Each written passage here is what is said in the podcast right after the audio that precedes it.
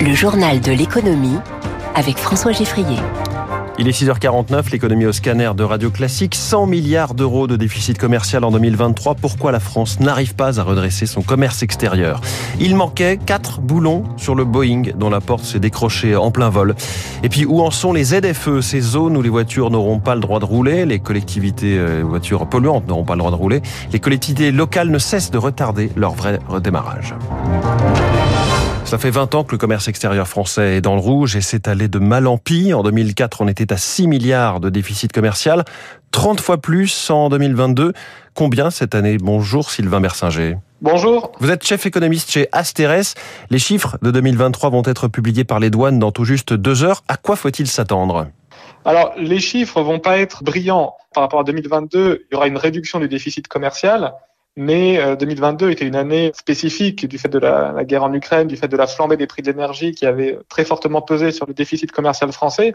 On va rester sur un déficit commercial très important, probablement autour de 100 milliards d'euros. Donc, euh, disons que c'est une amélioration, je dirais, euh, en trompe-l'œil par rapport à 2022, qui va être principalement liée à la baisse des prix de l'énergie. Donc si on compare par rapport à 2022, il y aura du mieux. Si on compare par rapport à la tendance de long terme ou en valeur absolue, on va rester sur des chiffres avec un déficit très élevé sur 2023. Quels sont les secteurs qui plombent euh, notre balance commerciale? Alors, c'est toujours l'énergie, même si le déficit sur l'énergie va être moins important qu'en 2022, mais on, a un déficit commercial chronique sur bah, tout ce qui est pétrole, gaz, évidemment, puisqu'on importe à quasiment 100%.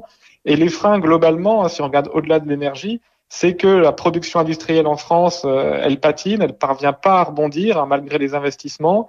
Et donc, bah, vu qu'on produit peu de biens industriels en France, il y en a peu à exporter, et du coup, la consommation intérieure est plus euh, satisfaite par les importations. Donc, en fait, euh, le fond du problème du déficit commercial français, c'est la difficulté de l'industrie française à augmenter ses volumes de production. En fait, le déficit commercial n'est pas euh, un problème en soi, c'est la conséquence des difficultés de l'industrie française. Oui, justement, ça veut dire que la réindustrialisation euh, tarde à porter ses fruits. Oui, alors il y a une situation peut-être un petit peu paradoxale qui est que les investissements dans l'industrie sont plutôt à la hausse. Hein, sur les ouvertures d'usines, sur les montants investis, sur l'attractivité du pays, il y a plutôt des bons chiffres.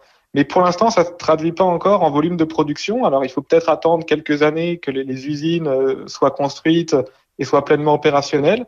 Mais pour l'instant, les bons chiffres euh, sur l'investissement et l'attractivité ne se traduisent pas encore en volume de production industrielle. Et donc, sur le déficit commercial, eh ben, vu qu'il n'y a pas forcément plus de biens euh, manufacturés produits en France, bah, évidemment, on ne peut pas exporter ce qu'on n'a pas produit au préalable. Et pour satisfaire la demande intérieure, ben, on a plus recours aux importations. Sylvain Bersinger, merci beaucoup, invité du journal de l'économie de Radio Classique. Information vertigineuse, il manquait bel et bien des boutons, des boulons sur le Boeing dont euh, l'issue de secours s'est arrachée en plein vol début janvier. Éric Mauban, l'information fait la une de la presse américaine. Le régulateur a rendu son avis. D'après son rapport, un avion Max A737 est sorti d'une usine de Boeing sans quatre boulons conçus pour bloquer un panneau de porte une porte hein, qui servait à, boucher une issue et n'avait pas vocation à être ouverte. Conséquence, eh bien, le mois dernier, la porte de l'appareil d'Alaska Airlines s'est détachée en plein vol. Avant la publication de ce rapport, la compagnie a observé que des équipements avaient en effet été mal fixés.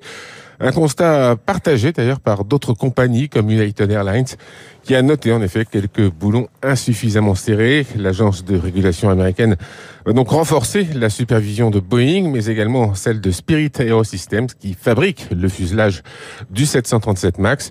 Une méthode plus rigoureuse que celle en vigueur précédemment qui se contentait d'une simple étude des documents transmis par Boeing. Éric Mauban en direct, autre géant du secteur aérospatial américain dans la tourmente, SpaceX. Après Tesla, l'autre grand nom du portefeuille d'Elon Musk est à son tour épinglé dans un sujet d'accusation de, harcèlement sexuel et de discrimination. Des plaintes ont été déposées auprès d'une agence gouvernementale californienne. Elles décrivent une culture d'entreprise sexiste où les commentaires à caractère sexuel et autres formes de harcèlement sont tolérés par l'entreprise et où les femmes sont moins bien payées que les hommes à travail égal et plus rarement promues. Spotify va de mieux en mieux. Le géant mondial de la musique annonce dépasser les 600 millions d'utilisateurs, dont 236 millions d'abonnés payants. Spotify qui s'attend à être rentable en ce premier trimestre 2024. L'action hier a gagné 4%. Les marchés financiers légèrement dans le vert. Hier, le Dow Jones plus 0,37%, Nasdaq plus 0,07%. Le CAC 40 a gagné 0,65% euh, à 7638 points. En ce moment, le Nikkei régresse de 0,16%. L'euro est à 1,0760 64 et le baril de Brent vaut 78 dollars. En France, dans les magasins, les soldes d'hiver, c'est terminé depuis hier soir. Bilan mitigé, on commence à être habitué. Les promotions sur Internet et autres ventes privées ou Black Friday concurrencent durement les soldes. Alors pourquoi maintenir ce rendez-vous? Réponse du spécialiste de la distribution Olivier Salomon, associé chez Alix Partners. Cette période des soldes est un peu un mal nécessaire, en tout cas pour l'instant, pour tout le monde, à la fois pour les consommateurs, pour les marques et les distributeurs. Pourquoi un mal nécessaire? Qu'on le veuille ou non, nous, consommateurs, on attend cette période parce qu'on sait qu'on va pouvoir bénéficier de prix un peu attractifs. Alors certes, notre pouvoir d'achat est moins bon en ce moment, mais voilà. Et puis pour les marques et pour les distributeurs, c'est aussi un moment important parce que ça permet de faire de l'animation, de créer du trafic dans une période qui en général est un peu calme après les fêtes, et puis d'écouler des stocks avant de basculer sur les nouvelles collections du printemps-été. Les voitures euh, étiquetées critères 3 pourront encore rouler à Marseille l'an prochain. La métropole a annoncé le report de la zone à faibles émissions, les ZFE, qui visent à lutter contre la pollution de l'air. Elle se déploie progressivement depuis 2019 euh, dans une quarantaine d'agglomérations, mais à un rythme très variable, Zoé Pallier.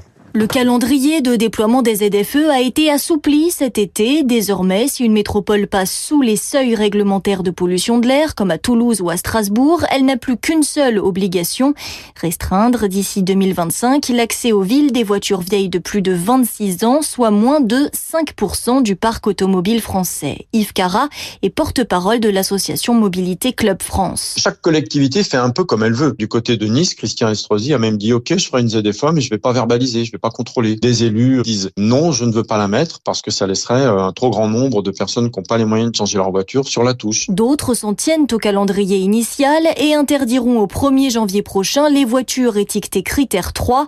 C'est souvent un choix politique, souligne l'économiste des transports Yves Crozet. Les métropoles dirigées par des écologistes, par exemple la métropole de Lyon, reste très attachée à la mise en œuvre des ZFE. Du côté de la métropole de Marseille, présidée par divers droites, on veut protéger un peu plus l'usage de la voiture par les particuliers et surtout par les professionnels qui ont des véhicules qu'il est difficile de passer en critère 1. Des règles hétérogènes et parfois peu lisibles pour les automobilistes. Plus d'un Français sur deux estime manquer d'informations sur la mise en œuvre de ces zones à faible émission. Zoé Pallier, Emmanuel Macron l'a répété récemment, il veut un million de nouveaux apprentis par an, mais cet objectif euh, s'éloigne d'après les derniers chiffres, 820 000 contrats signés en 2023, et cela pourrait baisser encore car un ensemble de facteurs se cumulent, explique Alain Druel fondateur du cabinet de conseil en affaires sociales Quintette il y a beaucoup d'offres d'entreprises et en face, il n'y a pas le nombre de jeunes qui se portent candidats en nombre suffisant. Se rajoute à cela, dans certains secteurs d'activité, l'offre de l'entreprise baisse parce que il y a eu des difficultés économiques. C'est par exemple le cas dans le commerce et la distribution. Et puis en 2024, vous avez un troisième facteur. Certains centres de formation euh, d'apprentis vont euh, fermer certaines formations considérant que les niveaux de prise en charge ne sont pas suffisants et que économiquement, faire une formation en apprentissage dans tel ou tel domaine n'est plus viable.